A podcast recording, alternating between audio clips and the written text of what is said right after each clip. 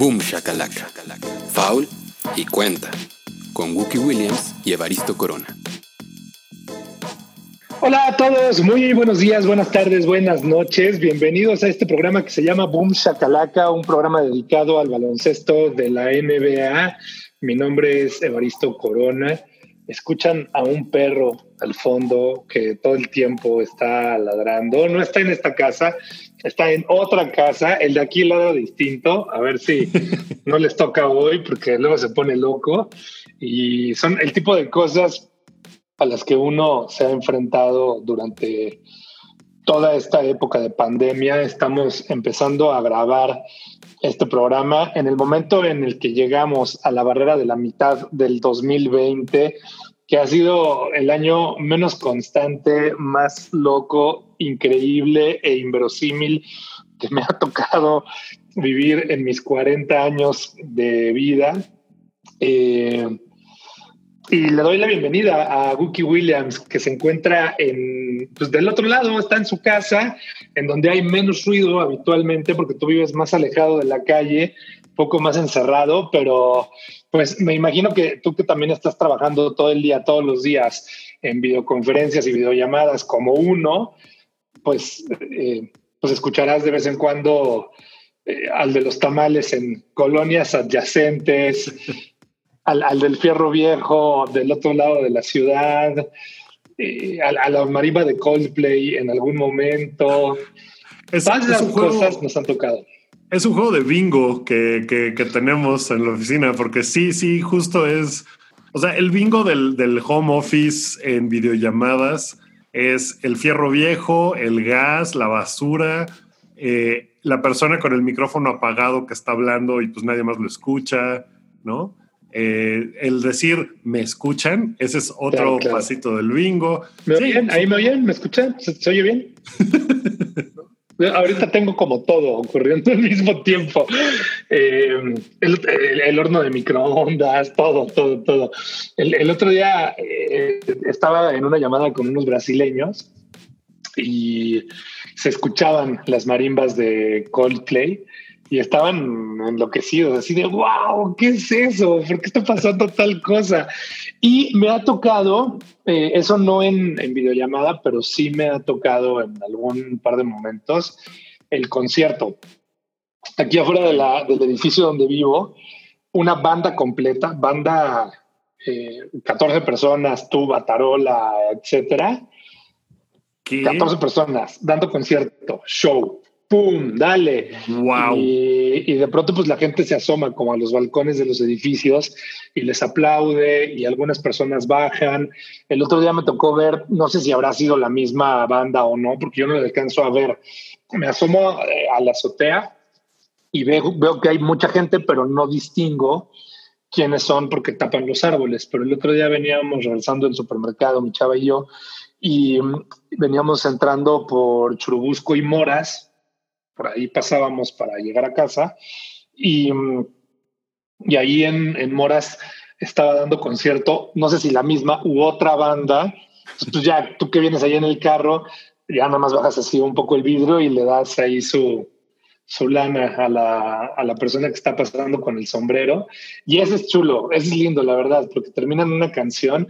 Y, y, y aquí me tocaba escucharlo como de varios frentes, porque desde mi edificio alcanzó a escuchar lo que pasa en varias calles a la redonda.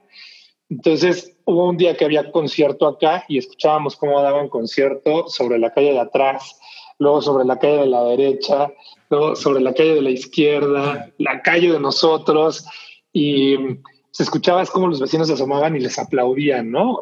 O incluso hubo un momento en donde eh, les hacían peticiones. Entonces, eh, traían, traen como un ampli y en el ampli escuchas, bueno, estaba para los del balcón 4 del edificio de ahí enfrente. y pues ya, tocan, qué sé yo, ¿no? Sí, Caminos de Michoacán versión banda, alguna cosa así. Bien divertido, la verdad. Eh, probablemente se ganaría el bingo. Está increíble. Esa, eso sí no me ha tocado para nada. O sea, esa, esa modalidad eh, o sea, en, mi departamento los sonidos que se escuchan son como la, alarma del banco del edificio de junto, que de repente suena y si estás dormido, porque pues, puede sonar a las 7 de la mañana y, te despierta pensando, fue la alerta sísmica, ¿qué está pasando? Y eso es... Ah, bueno. No, no vayamos, no vayamos para allá, Guki. Mejor hablemos de básquetbol, que es de lo que se trata este programa. Y podemos decir que está confirmado el regreso de la NBA. Se adelantó un día incluso de la última fecha que habíamos dado en este programa y ocurrirá el día 30 de julio. Entonces, ya el día de mañana vamos a estar en el mismo mes en el que va a empezar la reanudación de la temporada 19-20, que ya debería de haber terminado para este momento. Y ahora ya deberíamos ya tendría que haber un campeón. hombre, ya está, ya casi deberían de estar hasta entregando el MVP de la temporada, que siempre se entrega bastante tarde. Y es tan real que ya hay calendario de juegos. Ya se dio a conocer cómo van a quedar los partidos. Eh, los días sábados y domingos van a estar heavies, intensos, con partidos desde las 2 de la tarde. Y no son tantos partidos como a uno le gustarían, pero es mucho más de lo que hemos visto en los últimos cuatro meses. Y eso ayuda y alegra mucho. Eh, son ocho partidos por cada uno de los 22 equipos que van a estar participando. Y con eso se complementará el calendario y luego de ahí vienen los playoffs durante lo que queda, digamos, de lo que podríamos entender como la temporada regular, eh, para, para, dosificar un poco, lo que se busca es que los equipos no jueguen back to back, eso quiere decir en noches consecutivas, más que una sola vez. ¿Mm? Eso, eso sí quedó. Eh, cada equipo tiene un back to back durante este periodo de tiempo y luego vendrán los, los playoffs y esperamos que al término de esto pueda haber un campeón, así es que las cosas salen como la liga medianamente lo planea. Todo va a estar ocurriendo en la misma ciudad. Todos los equipos van a estar hospedados en lo que se ha llamado la burbuja de Orlando, y en esa burbuja en Orlando van a estar distribuidos en tres distintos hoteles de acuerdo a cómo van en, en, los rankings, en la tabla. ¿No? Los, los primeros lugares quedan en el hotel más lujoso y así eh, se dividen en tres distintos hoteles. Ahora, pues lujosos los tres, ¿no? No, no, difícilmente uno se va a quedar en Kissimmee, no hay ninguno que vaya a asomarse y vaya a decir, ay, cabrón, esto yo lo vi en Florida Project. Pues no, no va a pasar tal cosa. En un Econolodge, ¿no? Eh, he estado en un Econolodge en Kissimmee, sí, Sí. sí, no, sé. Eh, todo bien, todo, es, todo, todo está bien. Uno estaba yo, hubiera puesto así a, los Wizards en un Ramada Inn y ya, así de órale, lleguenle. Si les late. Hijos, güey. ¿Sabes cuál es? Probablemente me, he quedado en algún Ramada Inn. ¿Sabes cuál es el más gacho? No sé si tú te has quedado ahí. Hay uno que está gacho eh, cerquita del. Has pasado por ahí, sabes perfecto de cuál voy a hablar que está cerquita del Staples Center. El. Ay, ¿qué es? ¿Qué es ese? Hay un ramada, es un ramada, hay un ramada. ramada claro, claro, sí, sí, sí, sí. sí. Eh, esa ramada era. Me he quedado en esa ramada porque es uno de los hoteles más recurrentes para los asistentes al E3, que desde hace un par de años ya no se hace para la prensa, pero antes pues solía yo ir al E3 seguido y ese ramada es muy eh, solicitado, porque pues, está muy cerca del Convention Center donde se hace, es muy feo. Es feo. no es el peor hotel en el que me he quedado, porque me he quedado en uno que se llama... tú, y yo, tú y yo juntos nos hemos quedado al menos en dos hoteles peor que ese, también en Los Ángeles.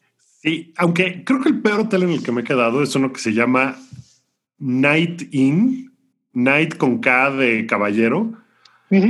Eh, a las afueras de, me parece que fue a las afueras de Kentucky, en, las afueras de Louisville, en, Kentucky. Y era un lugar. con capucha blanca? Híjole, no, pero sí tenía sus, eh, sus adictos al crack en la puerta de mi cuarto. O sea, sí estaba de, oye, amigo, hay unas cucarachas en mi cuarto, pero pues eso ya no me importa. Lo que me importa es que afuerita, así, en un auto estacionado en la ventana que da mi cuarto, hay unas chicas eh, fumando crack y vendiendo eh, pues lo que pueden para sobrevivir. Estaba, sí estaba agacho, así de voy a trancar la puerta con la silla. Me tocó uno parecido eh, ahí en Sunset también en Los Ángeles. En Los Ángeles hay unos hoteles muy gachos y muy feos. En fin, ninguno de esos le va a tocar a los jugadores de la NBA que van a estar en la ciudad de Orlando. en esto que, que, se llama la burbuja o como se va denominando poco a poco, una idea revolucionaria, también polémica, que mucha gente está esperando que fracase, muchos otros están eh, pues apostando cuánto tiempo va a durar antes de que alguien se fugue y se escape. Y pues hay muchos jugadores que probablemente estarán un poco chocosos con lo que estará pasando, porque van a tener que librar muchos filtros si eventualmente se quieren escapar o quieren ir a liberar un poco de vapor para sacar la atención, que es una cosa que no debería de suceder, pero pues son jugadores jóvenes, famosos, con dinero, eh, que están acostumbrados a la fiesta y al lujo, ¿no? Se supone que les van a dar un montón de eh, amenidades, ¿no? Dentro del hotel y va a haber eh, muchos lugares para jugar videojuegos entre todos. Va a haber estos salones, lounge con masajes y pedicure y manicure y tal. barbería, ¿no? La barbería debe ser la barbería seguramente será importante. No sé si todos los servicios que los jugadores jóvenes, adinerados, eh, requieran van a estar presentes en el hotel. Yo creo que se los van a ingeniar ¿eh? para, para, encontrar ese, ese, esa forma de, de, esparcimiento. Pues sí, porque uno no sabe, y, o sea, y los jóvenes y los no tan jóvenes, pero, por ejemplo, entrando a temas de noticias, ¿Cuánto tiempo estará dispuesto J.R. Smith a estar, digamos, en soledad? ¿Cuánto tiempo va a lograr ser master of his domain? J.R. Smith. Pues mira, me preocupa que se junte con Dion Waiters y entonces empiecen a así de, oye, pues el doctor me dijo que aquí esto es legal y órale, ¿no? O sea, no sé, no sé eso qué va a pasar. No sé. si... no van a, no, no, no va a ser, Puede ser que lo haya soñado. No, van a testear. No van a testear eh, marihuana. No lo van a hacer, no. Marihuana van a permitir que los jugadores básicamente la consuman. Ahora, no sé en Florida, en Florida pues no, los están invitando propiamente, ¿no? No los están invitando, no están diciendo es legal y todo, simplemente el entendimiento es no, no vamos a hacer pruebas para detectar estas sustancias en particular. Sí, no, insisto, creo que en Florida no es legal el consumo de la marihuana. Entonces, pues habrá ahí alguna especie de ah, compromiso que tengan que hacer entre la, liga, los jugadores, las autoridades, no, no sé, como a qué. Los hoteles. Los hoteles. Pues yo creo que va a ser una cosa, híjole, puede salir muy mal o puede salir muy bien y ser el ejemplo de cómo una liga puede regresar a algo que pues el, mismo Adam Silver decía, ya no hay normalidad, ¿no? Nos tenemos que adaptar, porque esto, lo del COVID, es una cosa que no va a desaparecer. No podemos eh, pretender que en un poquito tiempo va a todo regresar a como era antes. No, tenemos que adaptarnos. Esta es la manera que hemos visto para adaptarnos. Eh, los jugadores, pues sí le han entrado, no todos, hay algunos que han estado reacios a aceptar la invitación y muchos ya estuvieron diciendo que no van. ¿No? Pues Avery Bradley, por ejemplo, ¿no? Es uno de los jugadores que dice, Zafo, yo planeta no quiero.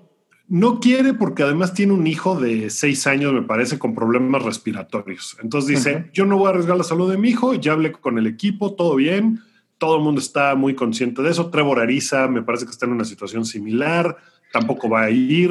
Dwight eh, Howard está ahí lo está, tratando de decidirlo, ¿no? Porque la madre de, uno de sus hijos acaba de fallecer, entonces eh, pues, está como en una circunstancia delicada y, no sabe si quiere ir. Eh, Rob Pelinka, el GM de los Lakers, dijo, bueno, pues, si él no quiere venir, lo apoyamos.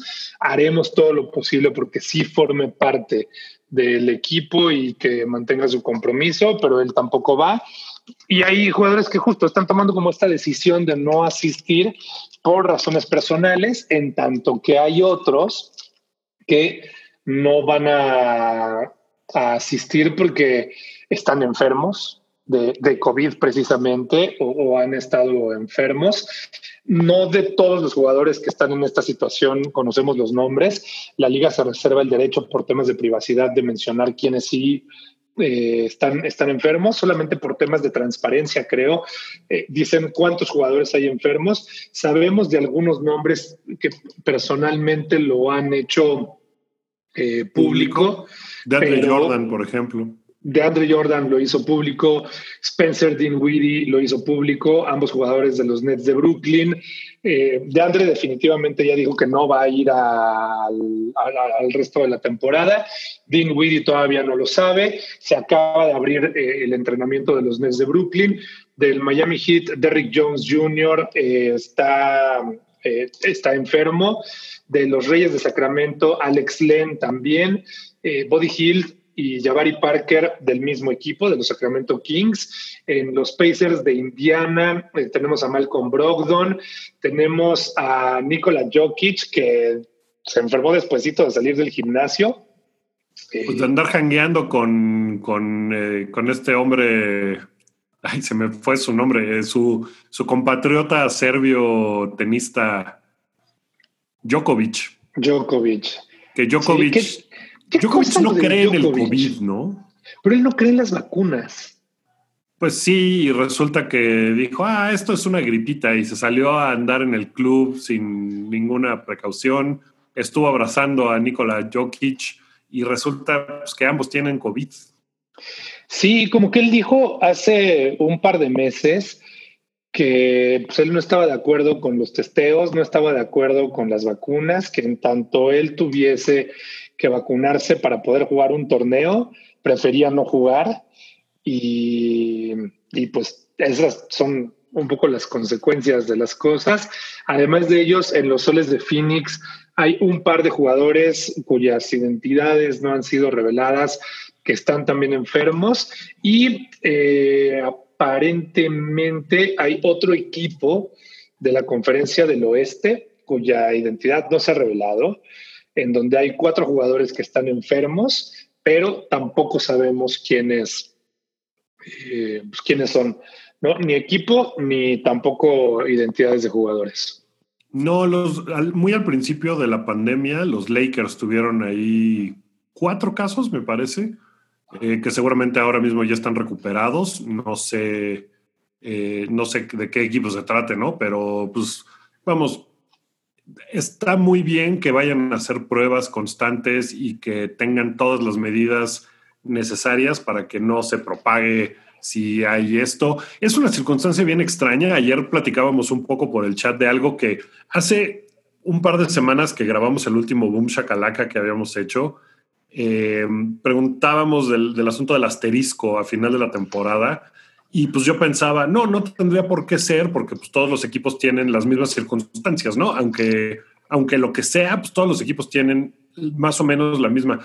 Ahorita viéndolo así y viendo que a lo mejor hay jugadores que son, pues que son cuatro jugadores que no pueden participar eh, tal, como que las circunstancias me parece que son un poquito diferentes. Vamos, si en los Clippers, por ejemplo, Lou Williams también estaba pensando tal vez no ir, ¿no? Al, torneo todavía no lo decidía. No sé cuál es la fecha límite para decidirlo, pero pues cada equipo eh, tiene que atender ese hueco que quedaría de, jugadores que no van, como el David Bradley, que los Lakers pues ya dijeron, bueno, J.R. Smith está disponible, vénganse. Eh, vamos a suponer que Lou Williams decide no ir porque no quiere, igual que Avery Bradley no quiso ir.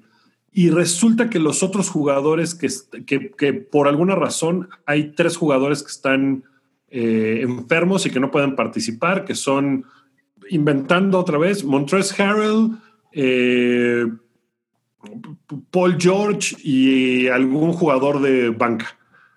como que, como que eso, pues esa circunstancia sí cambia muy fuertemente eh, esa normalidad o ese emparejamiento que hay en equipos, ¿no? Porque una cosa es tener un jugador lesionado con una lesión en el tobillo, en el hombro, lo que sea, que tener un virus que se propaga y que tu jugador no puede estar ahí y, que además, pues a lo mejor hay tres o cuatro en un mismo equipo. Entonces siento que eso, híjole, puede ser puede ser algo que lo complique y que al final la liga sí piense como de, bueno, si a la mitad, si, si pasando la primera ronda de los playoffs encontramos que hay un montón de casos y que las cosas no están saliendo como pensábamos, pues a lo mejor van a tener que ajustar ahí de alguna manera, que, la liga es buena haciendo eso, pero me, me preocupa que eso pueda llegar a suceder, pues que haya en esa segunda ronda ya se infectaron un montón de jugadores y ya no puede participar un equipo entero. ¿Qué, qué pasa ahí, no? El, el, el, equipo contra el que iría avanza de forma inmediata. Todas esas contingencias, me quiero imaginar que las tienen muy planchadas, pero pues nosotros no sabemos. Entonces, no sé, no sé qué, qué pasaría en ese caso. Sí, el mejor escenario es donde nosotros no, no nos enteramos, ¿no? De cuáles son las alternativas. Ese sería el caso de éxito, pero, pero todas esas son probables, por supuesto, sin duda. No, estos jugadores que están enfermos ahora, pues no son los únicos que han caído en los últimos meses. Recordemos que los primeros casos se dieron a finales del mes de marzo, que fueron Rudy Gobert y Donovan Mitchell. Incluso un par de días antes eh, Christian Wood había también ya dado positivo y, puede, sucederle a cualquiera de los equipos por muchas precauciones que se estén tomando. Y habrá también como muchas situaciones de riesgo en las cuales un jugador o un integrante del staff, no, no solamente los jugadores, se puedan poner, eh, que pues eso también es otra, o sea, en, el apartado humano de, de recursos humanos, eh, pues no sé qué facilidades se les dan a los, a los staffs para asistir o no asistir. O sea, si tú eres el aguador de uno de los equipos, eres el water boy de Denver, y dices, puta, pues es que yo no le confío mucho a, a Jokic, preferiría quedarme.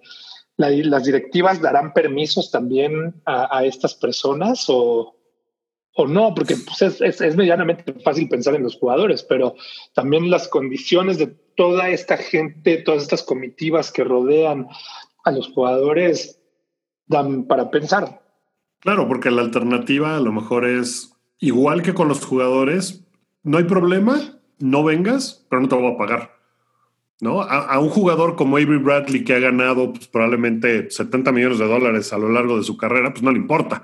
Pues está bien, no me pagues y ya pero a una persona del staff, al masajista, tal, pues probablemente sí sea así de, bueno, llevo cuatro meses sin trabajar y tengo esta oportunidad, me arriesgo no me arriesgo, está, está complicado. Incluso los coaches, o sea, Popovich, D'Antoni, o sea, que son tipos que tienen cerca de 70 años o más, tienen un riesgo más grande si ellos acaban contrayendo COVID que Jokic, ¿no? Sí, sí, sí.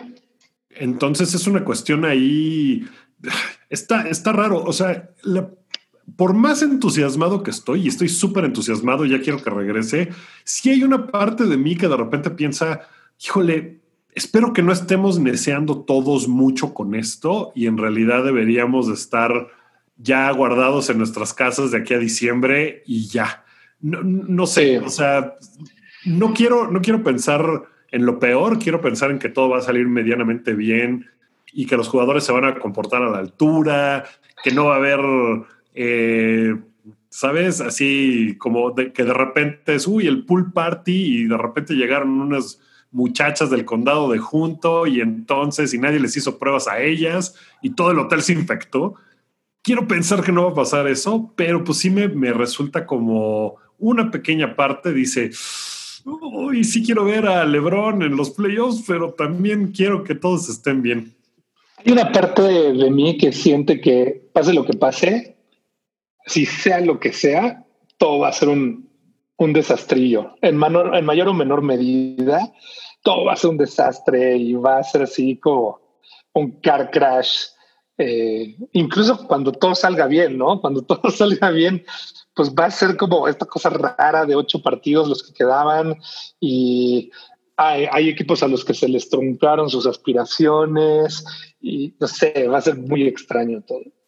Pues mira, para mí va a ser un desastre si por cuestiones así de la vida, de repente Portland entra en el número 8 y se enfrenta a los Lakers en primera ronda y los Lakers pues están como en otra onda, Dwight ya no fue, están pensando en lo que sea y los eliminan, ¿no? Entonces va a ser como de, maldita sea, así pónganle un asterisco a la temporada.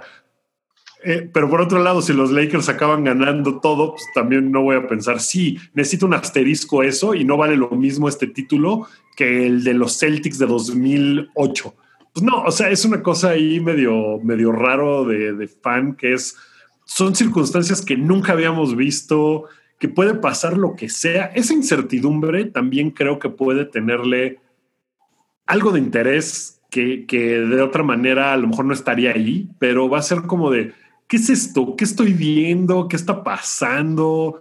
Van a ser un montón de partidos en muy poquito tiempo, luego los playoffs, pues no sé cómo los van a acabar acomodando.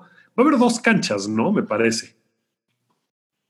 Como que hay una cancha principal y una cancha alternativa donde van a suceder los partidos. Tres canchas.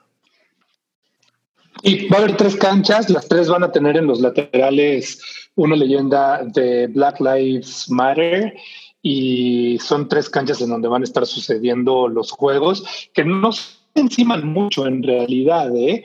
Eh, no, hay, no hay tampoco tantos horarios, Ahorita repasamos más o menos cómo queda eso y cuáles son los horarios, pero son tres canchas las que quedan. Pues los primeros dos partidos van a estar buenos: Jazz contra Pelicans y Clippers Lakers. Ese Clippers Lakers, insisto, probablemente sea el único juego de la historia que se ha movido de fecha dos veces. Entonces, eh, pues sí, sí va a haber mucho interés ahí, porque va a ser como de, bueno, a ver en qué forma regresan ambos equipos. Kawhi acaba de cumplir años. Eh, a ver qué estuvieron haciendo estos tres meses, si estuvieron trabajando como locos para el regreso o se la tomaron tranquila. Va a ser bien interesante ver eso.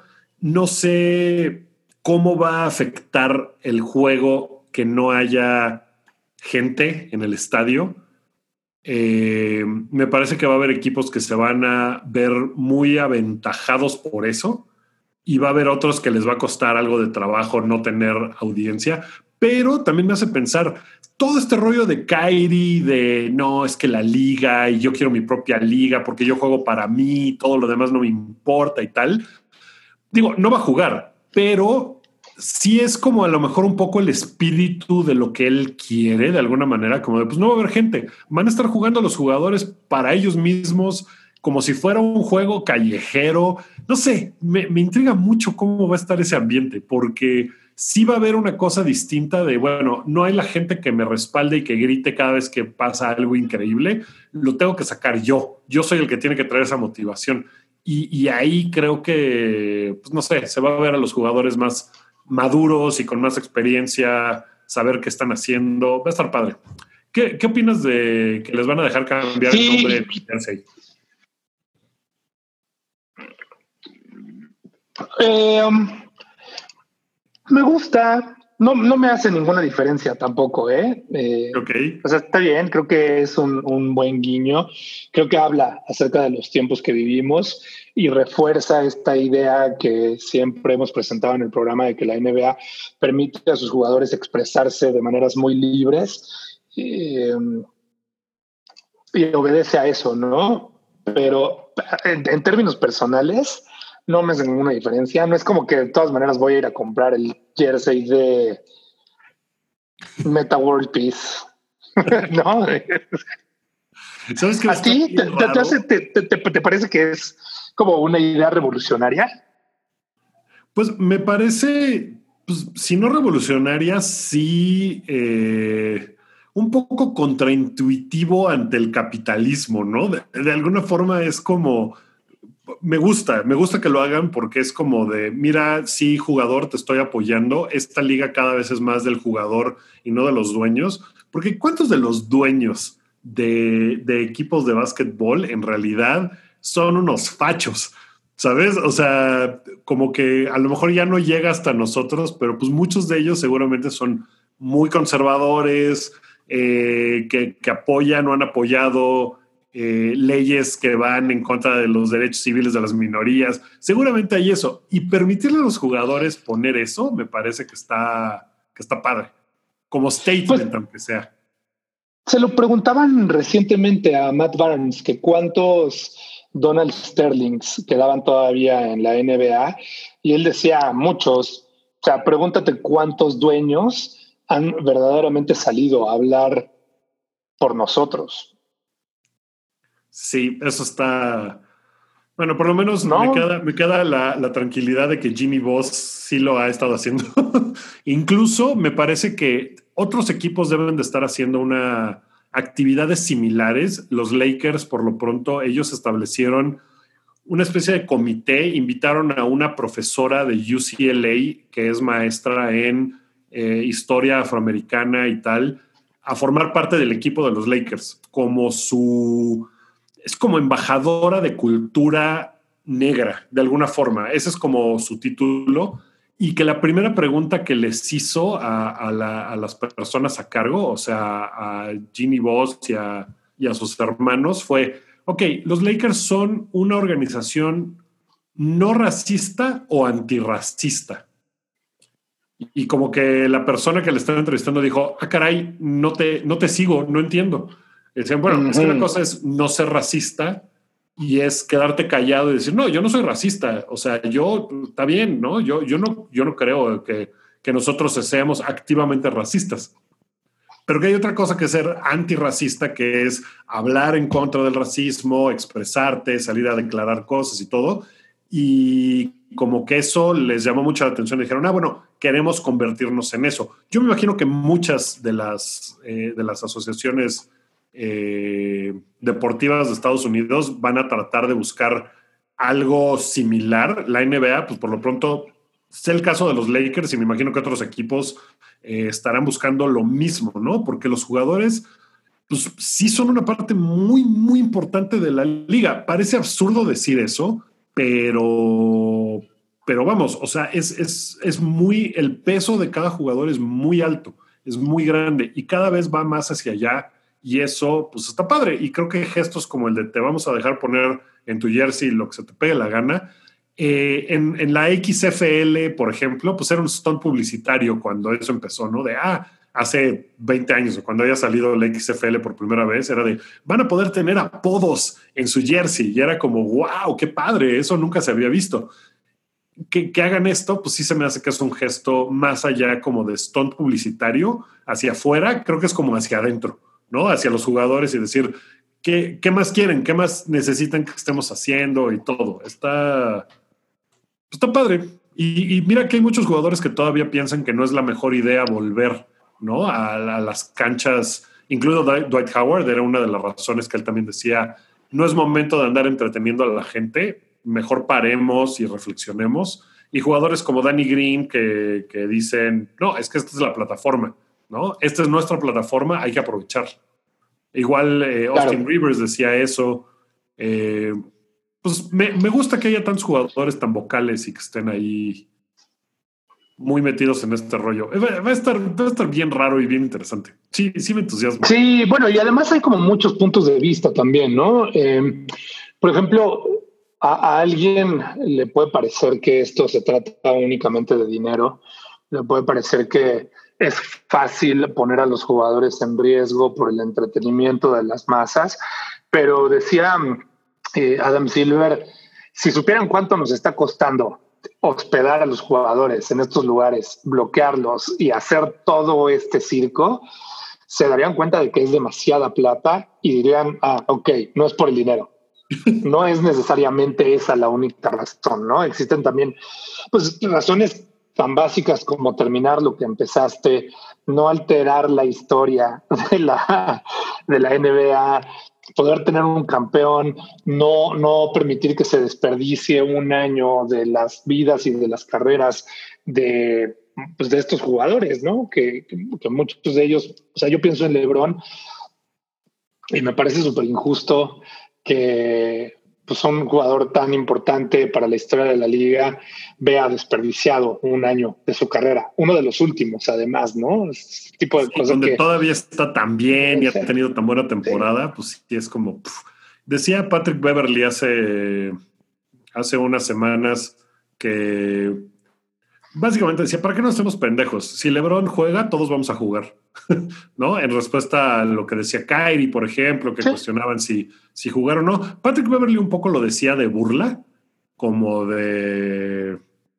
O sea, Patrick Beverly no es un tipo particularmente amistoso y no se va a poner a decir, oh, Lebron es el líder, ¿no? Lo decía un poco de burla, pero pues había mucha verdad en sus palabras. Hay jugadores que tienen un peso muy grande y Lebron es uno de ellos, porque además Lebron pone, su, pone el dinero donde pone su boca, ¿no? O sea, las cosas que dice, traduje pésimamente mal esa frase eh, que, en inglés dice, este, put your, money where your mouth is pero va y lo hace. O sea, sí predica cosas y luego va y dice, bueno, aquí hay una lana para apoyar esta onda, ¿no? No se queda en el discurso.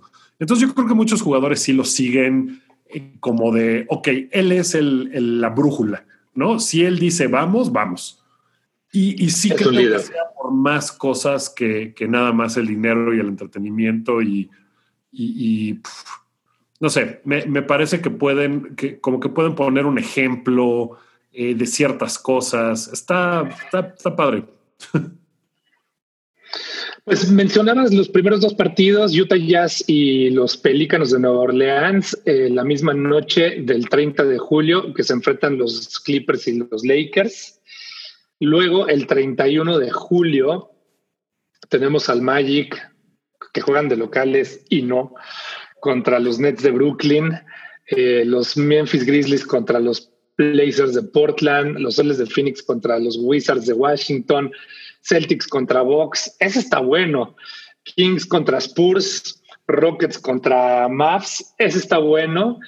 Eh, y, nada, o sea, creo que más que revisar cuáles son todos los partidos y todos los enfrentamientos que van a haber, creo que me, me gustaría como repasar los distintos horarios que va a haber porque van a estar nutridos esos días y pues vamos a estar chambeando desde casa algunos. Sí. Empieza la temporada el 30 de julio, que es jueves, lo cual quiere decir que el viernes 31 va a haber todos estos partidos que acabo de decir y entonces empieza desde la una y media de la tarde la acción. Wow. Una y media 3 de la tarde, a las 3 va a haber dos partidos, luego 5 y media, 7 de la tarde y 8 de la noche. No, no he revisado si en el NBA League Pass van a estar todos. Supongo yo que sí, ¿no? ¿Por qué no deberían de estar todos? Pues no sé, porque sí. Pues, pues porque como no va a haber, generalmente vienen de transmisiones locales esos partidos, ¿no? Aunque no sea de televisión nacional, que varios de esos partidos pues van a estar en TNT y en ESPN en Estados Unidos, algunos en ESPN en Latinoamérica, eh, pero pues no hay transmisiones locales de cada partido y eso pues no sé si tenga algún, por ejemplo, que en las canchas alternas a lo mejor no haya ese equipo de transmisión que sí hay en la principal, no sé, no sé. ¿Y entonces para qué? ¿Y entonces cuál es el punto? o sea, claro, ya sé terminar lo que se empezó. Sí, ajá, todo lo que acabamos de decir, pero in the si el público no puede ver los partidos, ¿cuál es el punto? Pues sí, si un árbol se cae en el bosque y no hay nadie para verlo, se cayó. Es decir, no hay transmisión, quiere decir que no hubo grabación, porque ¿para qué grabas si no lo vas a transmitir? ¿No? y cómo sabemos que tal equipo ganó tal cosa. No, no se puede, no, no, no, no, no, no se puede, No, no, no, no. Por un momento me hiciste dudar, pero no hay forma de que eso pase. Está bien, está bien. Qué bueno, qué bueno que estés tú tan seguro, porque yo estaba. Estoy completamente, estoy plena y completamente seguro de que esto no va a pasar así. Eh, pero sí, hay, hay muchos partidos que no se van a transmitir en, en la televisión normal, digamos, o regular, lo que sea que eso quiera decir. Eh, y ESPN no transmite tantos. No. Por ejemplo, hay días en los que ESPN no transmite. El 2 de agosto, en donde hay partidos. 2 de agosto es. 2 de agosto es domingo. Domingo 2 de agosto es domingo, sí. Ese día ESPN no transmite ni uno. Wow. Y hay partidos a la una de la tarde, a las dos y media, a las tres, a las cinco, a las siete y a las nueve. O sea, creo que esos son los horarios principales a los que tenemos que atender. Cinco, siete y ocho, que me parece perfecto. Partidos a las ocho todo bien, porque ya esos partidos de las nueve y media me chocan. Sí, sí me está- quedo dormido. como- O sea, los de la costa oeste me quedo jetón ya. Estos horarios me gustan. Pero mira, el lunes 3, por ejemplo, el primer partido empieza a 12 y media. Y es lunes, jalo. Y es lunes, lunes 3, 12 y media, Toronto, Miami. Ah, Y el martes también doce y media, que es Brooklyn contra Box. Está rudo. O sea, ya el, el miércoles, por ejemplo, el primer partido es una y media. Otra vez, como que Pero luego el jueves otra vez doce y media. Y luego, ah, luego el viernes a las 12. De una vez así. Y hay partidos. A las 12 el viernes. O sea, No, son- está, esos son- está de locura, ¿eh? Sí va a estar así de, de ponerle play y dejarlo, ¿no? Y hay seis partidos por día. ¿Cuándo El terminan 9, estos? el 9 de agosto, que es jueves. No, que es jueves, no es jueves. El 9 de agosto, que es domingo, hay siete. Ok. Termina el 14 de agosto. No son tantos días, son 15 días. Eh, nos vamos a dejar un poco la vida ahí. Sí. No, es como las Olimpiadas, es como ver el Mundial. Sí, sí, sí, más o menos. A ver cómo, híjole, el trabajo se va a poner complicado. O tal vez uno resulta ser más productivo. Yo, En yo en términos generales, suelo ser más productivo a la hora en la que estoy viendo partidos, porque me pongo a trabajar ahí recio. Nomás, eh, pues un poco el problema es que eso habitualmente era ya al final del día, ¿no? No debería estar trabajando en esos A las horarios. 12 del día. Ajá, y luego con las llamadas y las juntas, eso va a ser, esa es la parte que va a estar complicada. Esa es la parte que va a estar ruda, sí. No sé cómo lo vamos a lograr, pero yo, yo espero mucho lograrlo porque sí me, sí me, me interesa mucho. Afortunadamente los Lakers no juegan tampoco tantos días tan temprano. Tienen juegos a las 5 por ahí, pero casi todos están como en prime time. ¿Quiénes juegan más temprano? ¿Toronto? ¿Toronto habitualmente juega temprano? No. Toronto tiene varios días de jugar temprano, sí, pero No, por ejemplo, o sea, eh, Brooklyn tiene partidos temprano, Orlando. eh, uh, el, sí, a las once y media es Washington Thunder el domingo. A las 12, Clippers y Portland. 12, Jazz y Spurs. O sea, sí está muy variado. Kings y Pelícanos juegan a las doce y media. Los, creo que los Nets tienen dos partidos temprano y son el único. O sea, los Nets son el peor equipo. Los Nets son el peor equipo. Pues, y, y- y mermados, ¿no? O sea, mermados sobre la merma. Sí, No es, no es la temporada que se imaginaron los Nets que iban a tener nunca. cuando ¿no? empezó. O sea, hace no, un año. Ah, no, bueno, ya empezó. Hace un año cuando los eliminaron, pues no sabían que Kevin Durant iba a decir, oigan, yo quiero ir para allá. Y, y después de eso, como que nada ha sido lo que ellos se imaginaron. Probablemente la temporada 19-20 de los Nets sea como el 20-20 de todos nosotros. tuvo pandemias, tuvo. Bueno, Kevin Durant se enfermó, ¿no? Durant tuvo COVID. Fue asintomático, pero, pero tuvo COVID. Pues mira, Portland, o sea, lo- la competencia por el octavo lugar del, del oeste va a estar buena, porque Washington está muy lejos. Washington está a cinco partidos de Orlando. Entonces tendría prácticamente que ganar todos y que Orlando perdiera todos para poder aspirar a entrar. Del otro lado, pues sí está bien cerrado, porque el octavo lugar, del, del 7 al 1 está muy definido prácticamente Eh, o sea, difícilmente los Lakers van a dejar de ser el número uno. Están cinco y juegos y medio por encima de los Clippers. Mm, dudo, o sea, también tendría que pasar una cosa así como trágica para que los Lakers no fueran el número uno. Eh, o los Clippers el número dos, porque también están juego y medio delante de Denver. El octavo lugar, que es Memphis, está a tres juegos y medio de Portland y de Nueva Orleans y de Sacramento. Y a cuatro juegos de San Antonio y a seis juegos de Phoenix. Entonces Phoenix es el que la tiene prácticamente imposible, pero San Antonio pues todavía su racha de 20 años seguidos en playoffs sigue con algo de vida. O sea, tiene más vida ahorita que cuando estaba todavía la temporada corriendo, ¿no? Poquito. Bueno, ahorita podrían pasar cosas como de que, ah, sí, ganaron un par de juegos y entraron a ese pseudo playoff para entrar al playoff y ahí todo puede pasar. No sé, o sea, siento que siento que tienen más vida con ese escenario que hace cuatro meses cuando estaban así pues, para llorar. Puede ser. Puede ser, puede ser. Oye, ¿qué opinamos de que se anunció la portada del NBA 2K21? O sea, no sabemos cuándo va a empezar la temporada, pero, pero el juego va a salir porque va a salir. Pues sí, y, venían, eh, venían cosas como que podías cambiarle los uniformes y no me acuerdo qué tanta tontería. Estaba, estaba padre. Es Damian Lillard, ¿no? El, el atleta de portada. Damian Lillard es, eh, soy muy fan. Es un tipo talentosísimo. Dime una cosa.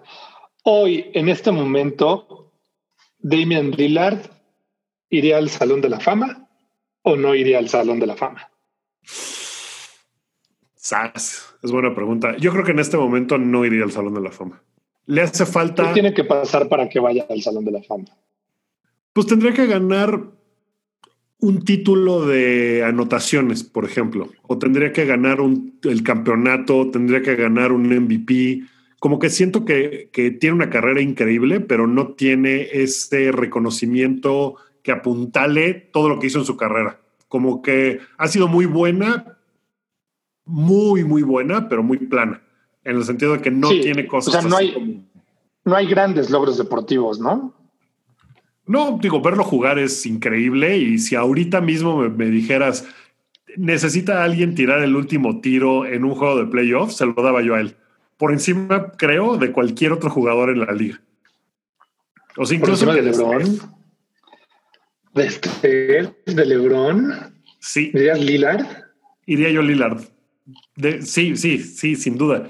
Pero sí siento que le falta algo. Y siento la verdad que en Portland no lo va a conseguir nunca siento que va a tener que él decidir en algún momento, ok, no, esto no funcionó en Portland, ya tengo 33 años, creo que es hora de mover mis talentos a otro lado. Y en ese otro lado, si logra conseguir una de estas cosas que mencioné, creo que probablemente podría acabar en el Salón de la Fama. O sea, si una temporada él se vuelve el absoluto foco de las anotaciones de su equipo y acaba promediando 32 puntos por juego, y él es el líder anotador de esa temporada, creo que con eso le alcanzaría para llegar al Salón de la Fama.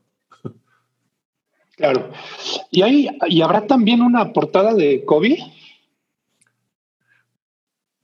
Ah, no sé si es, hay una versión, ¿no? Que es como la de Legends o una cosa así, eh, que probablemente sea, sea Kobe o dentro del juego eh, no recuerdo, porque vi que iba a haber como tributos también a Kobe dentro del juego, pero no sé si sea la portada alternativa o algo así. La verdad, solo vi que era Dame Lillard la principal. Sí, él es, él es la principal. Mm. ¿Quién es en Portland?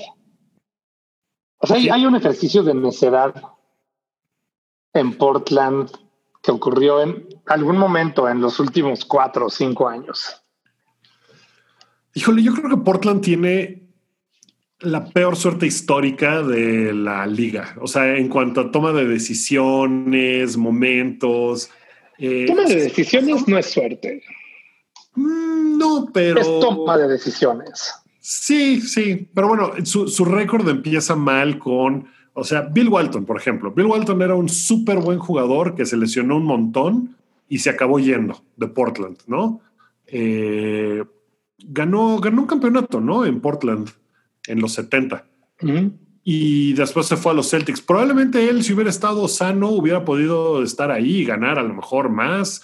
No sé. Después en el 80 y... ¿Cuándo fue que seleccionaron a Jordan? 83. 83, ¿no? 3. Em, que, que, como tenían a Clyde Drexler, seleccionan a Sam Bowie, todo, mal. Este, dejan ir, o sea, Jordan no, no funciona. Tienen un gran equipo y llegan exactamente al momento en el que Jordan está apenas subiendo y pues nunca iban a ganar con Jordan del otro lado. Luego tienen el asunto de Brandon Roy, que era un jugador asasasasazo que lamentablemente nadie se acuerda de él, pero hubiera sido grandioso, yo creo. O sea, hubiera sido una estrella de la liga Brandon Roy. Se lesiona, su carrera se acaba súper rápido. Eh, seleccionan a Greg Tenía, ah, bueno, ah, claro, yo estaba pensando en Greg Oden. Seleccionan a Greg Oden. Eh, fue primera selección Greg Oden, ¿no? primera selección en lugar de tomar a Kevin Durant. Ahora, Greg Oden tiene una pierna mucho más larga que la otra. Sí, y eso hizo que se le rompiera en cachitos a cada rato. A, eso me refiero un poco con el asunto de decisiones, ¿no? Eh, o sea, sí era predecible de alguna manera que eso iba a pasar. Sí era predecible de alguna manera que Jordan iba a ser un gran jugador y ellos decidieron no tomar talento, sino llenar una vacante o una posición. No sé, siento que por ahí viene mucho del asunto de Portland. Y luego, en estos últimos años, pues lo hemos mencionado varias veces, ¿no? Como el asunto de este equipo tendría que haberse deshecho. o sea, lo hemos visto pasar. Hemos, hemos hablado en el programa de el próximo año no deberían de regresar se les está cerrando la ventana, se les cerró la ventana, ya debería de haber deshecho este equipo. Ahora, recordemos que el, año pasado llegaron a las finales de la conferencia del oeste, ¿no? Es como lo más lejos que este equipo iba a poder llegar en la vida.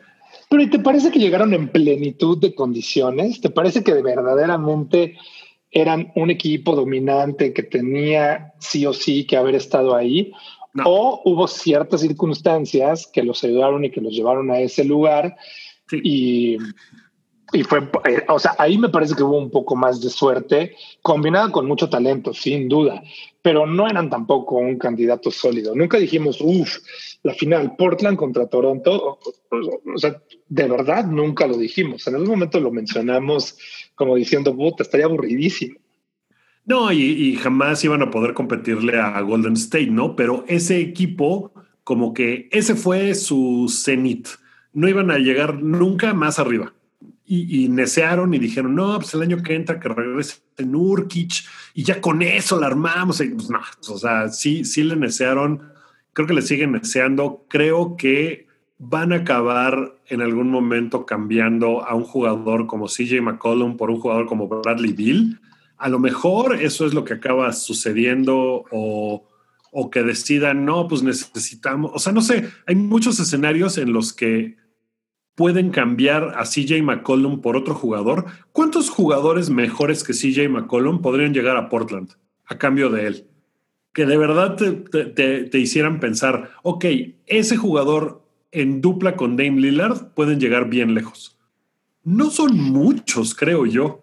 No, ¿Sabes? O sea, CJ McCollum, o sea, no podrías cambiar a CJ McCollum por Anthony Davis, por ejemplo. O sea, ese cambio no, sucedería, ¿no? Sí, no, tendrías que ver como al torso, ¿no? De la liga. O sea, los jugadores que son eh, de media tabla hacia el ¿qué? top 30, o sea, como entre el top 70 y el top 30 y apuntar a algo por ahí pues sí, a lo mejor una primera ronda que caiga de tu lado y que sea una quinta primera ronda y tomes a alguien que va a ser mucho mejor de lo que parecía en la noche del draft. No sé, como que son muchas cosas, pero para que eso suceda, pues ya Dame Lillard, su carrera pues, desperdiciadísima y pues se me hace que es, se me hace que es un mejor jugador de lo que va a terminar su carrera mostrando.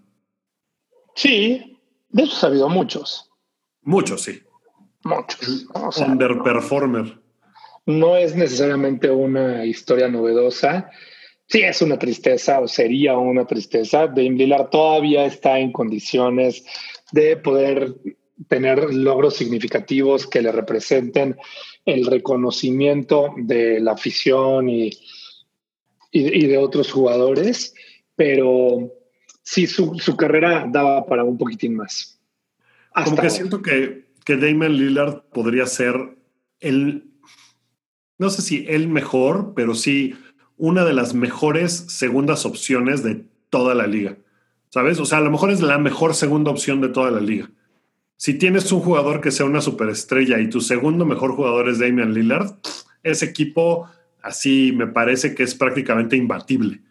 Pero siendo él el mejor jugador y teniendo que complementarlo con CJ McCollum o lo que sea, no creo que suceda mucho en ese equipo. Pues sí. Y mira que a Oye, quiero tomarme un.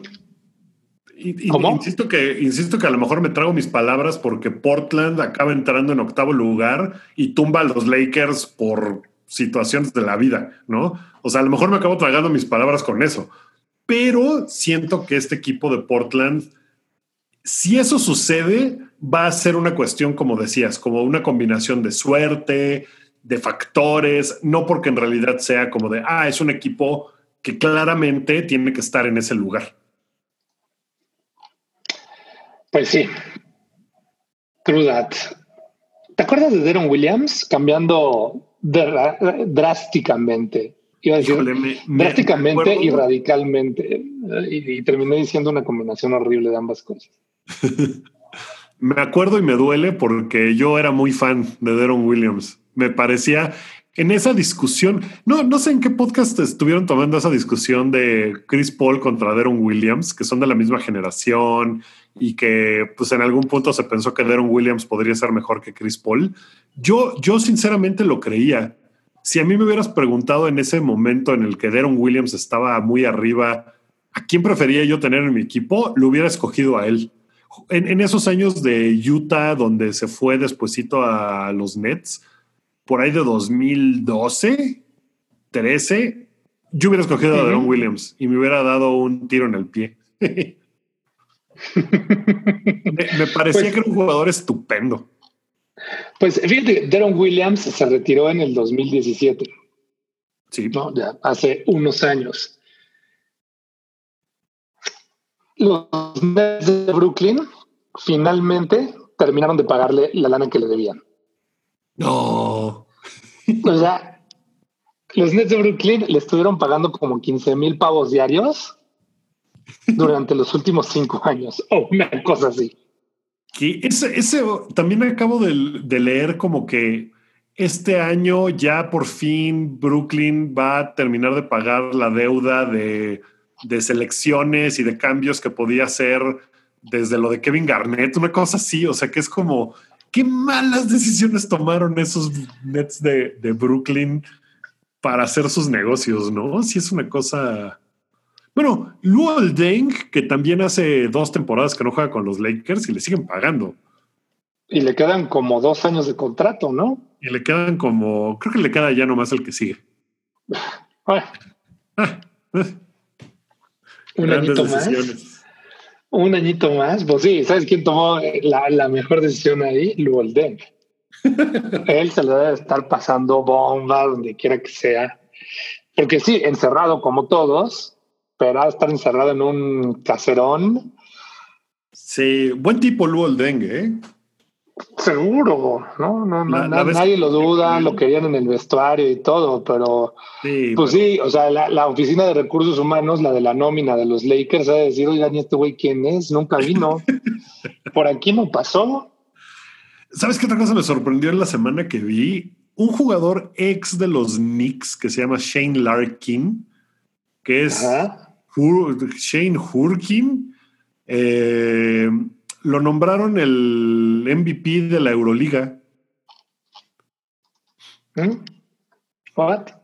Ajá, o sea, como que los Knicks para eso la arman, ¿no? Así como de, ah, tengo un jugador ahí, que se vaya, quién sabe quién es, y se va a Europa y es así el jugador más valioso de la Euroliga.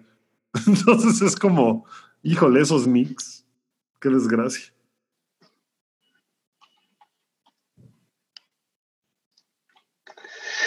Pues nos vamos, Miyuki. Se acabó este programa. Se acerca la reactivación de la liga. En cuatro semanas vamos a estar hablando de básquetbol real.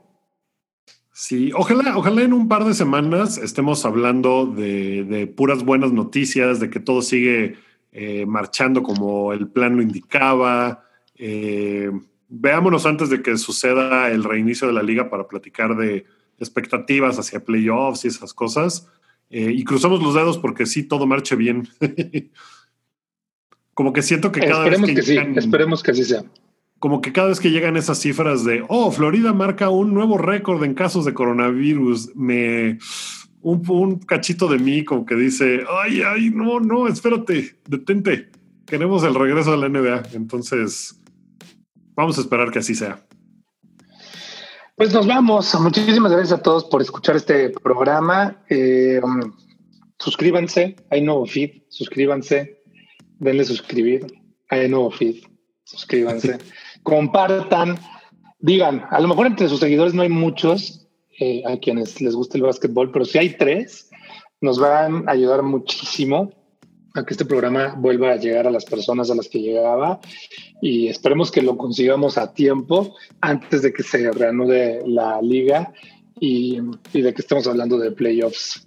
Muchísimas gracias a todos. Gracias, Wookie. Gracias, sí, pasen la voz. Nos vemos pronto ya con básquetbol. Boom Shakalaka. Foul y cuenta. Con Wookie Williams y Evaristo Corona.